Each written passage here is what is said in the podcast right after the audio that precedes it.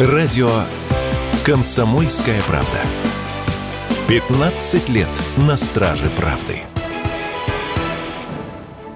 В России вновь заговорили о снижении лимита беспошлиных покупок в зарубежных онлайн-магазинах.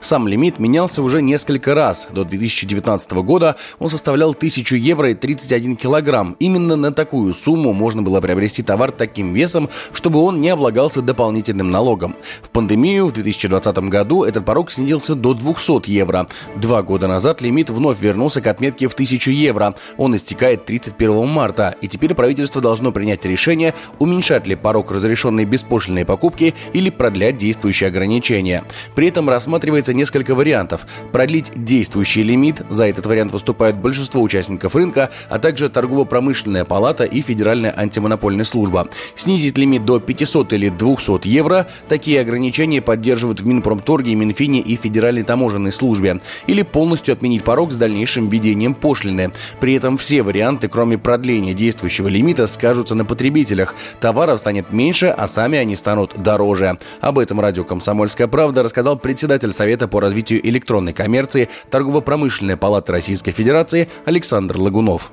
Сейчас, к сожалению, мир изменился, и параллельный импорт и уход многих брендов из России изменил текущую ситуацию на рынке торговли, и именно поэтому сейчас возвращение к данному показателю, наверное, кажется не совсем целесообразным. При определении суммы порога необходимо учитывать текущую конъюнктуру рынка, понимать, что многие товары доставляют сюда из-за рубежа, потому что другого способа доставить их даже с учетом параллельного импорта нет. Российский потребитель при этом при всем пострадает, потому что сократится количество товаров, предлагаемых в продаже, что приведет отчасти к удорожанию цен, отчасти к изменению торговых марок, которые представлены на российском рынке, или каким-то другим изменениям, которые пока сложно прогнозировать.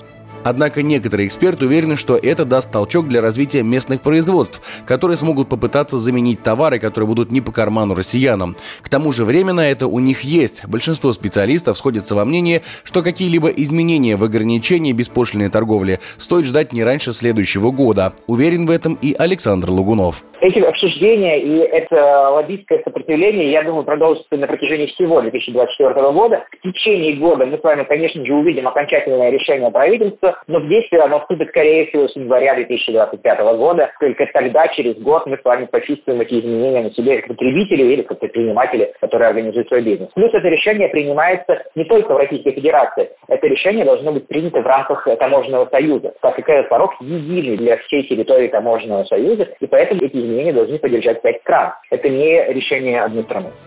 С марта 2022 года вопрос об изменении лимита беспошлиной торговли поднимался раз в полгода. Однако, если ныне действующие меры все же не будут продлены, то все ввозимые из-за рубежа товары стоимостью от 20 тысяч рублей подорожают на 10-20%. Егор Волгин, радио «Комсомольская правда».